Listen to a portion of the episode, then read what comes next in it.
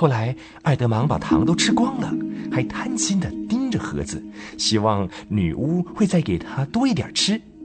他心里想的，女巫都很清楚。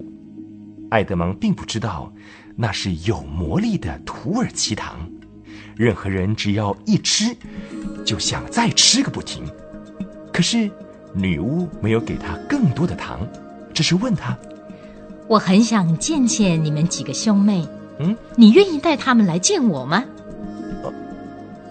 我愿意试一试。哦，我告诉你啊，因为魔术呢只能够变一次，嗯，再变就不灵了，所以我现在不能够再为你变糖果。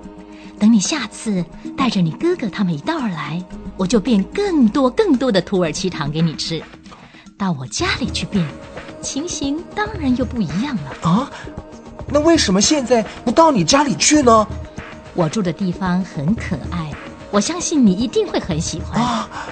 我有很多的屋子，里面全都是土耳其糖。真的？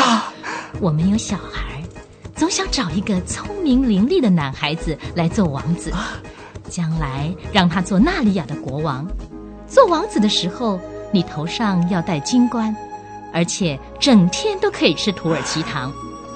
我看见过的年轻人啊，就属你最聪明、最漂亮。等你带着你的哥哥妹妹他们一起来看我的时候，我就当着他们的面封你做王子。哎，为什么现在不行呢？如果现在我就带你去，那我就看不到你的哥哥他们了。嗯，你将来要做国王，必须要有一些大臣和贵族，所以我要把你的哥哥封为公爵。把你的姐妹封为女公爵。嗯，她们并没有什么了不起。再说，以后随便什么时候，我都可以带他们来的。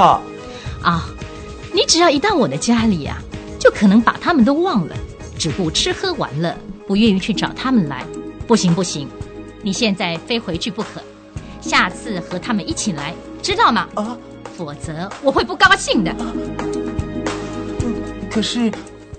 我我还不知道回家的路怎么走呢。哦，这倒不难。你看见那盏灯了没有？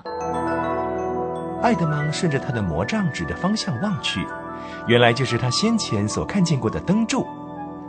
你就一直往那边走过去，就是到人类世界的大陆了。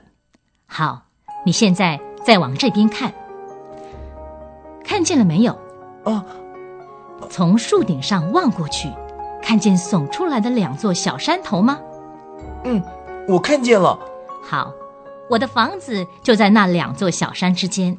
你下次来的时候，先找到那一根灯柱，然后向那边一直走去就到了。可是要记得，一定要带他们一起来，否则我准会对你大发脾气的。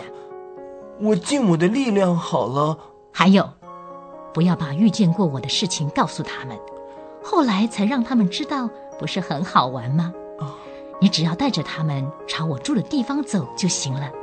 他们如果问你，你就随便找个借口。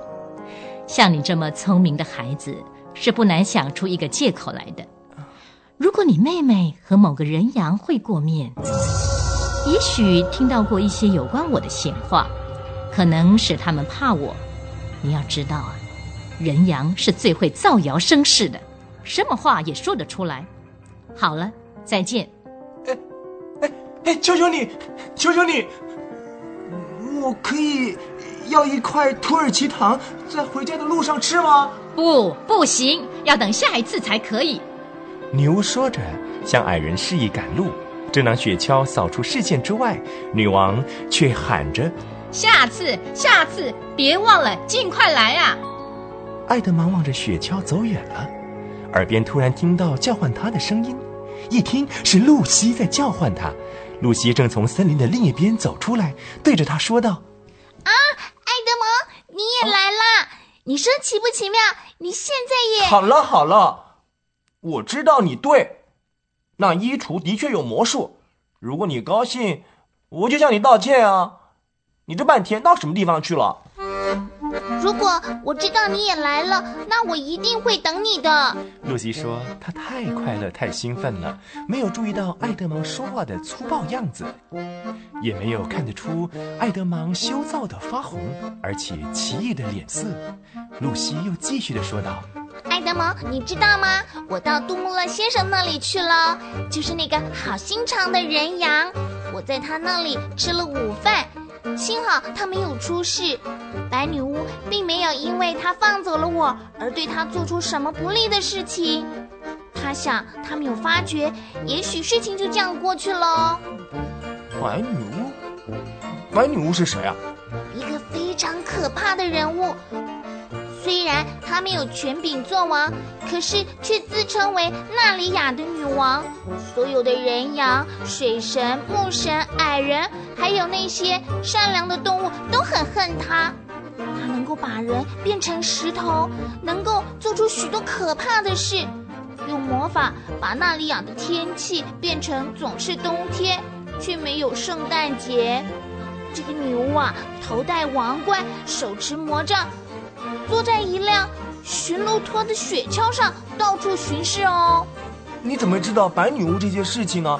是谁告诉你的？是杜牧先生啊。嗯，你不要把人羊说的话都以为是真的。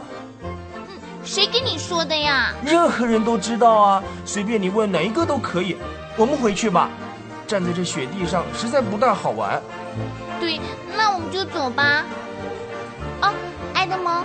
真高兴哎！你也来过纳里亚了，我们两个人都来过，这一下他们两个总该相信了吧？可是艾德蒙私下的想法却不一样。如果他当着他们的面承认露西以前说的话是对的，那么他们一定会和人羊站在一边。可是他自己呢？可以说一大半已经和女巫站在一边了。艾德蒙不知道要怎么说才好。或者他们正谈论纳利亚的时候，想办法守口如瓶吧。这回他们走对了路，刹那之间，他们就感受到皮大衣围着他们，不再是树枝了。而下一刻，他们两个已经站在空房子的衣橱外边了。哎，爱德蒙，你的脸色不太好哎，你不舒服吗？嗯，没什么。那就走吧，我们去找他们，要告诉他们很多很多事哦。我们大家一起进去玩，这样探险才好玩嘛。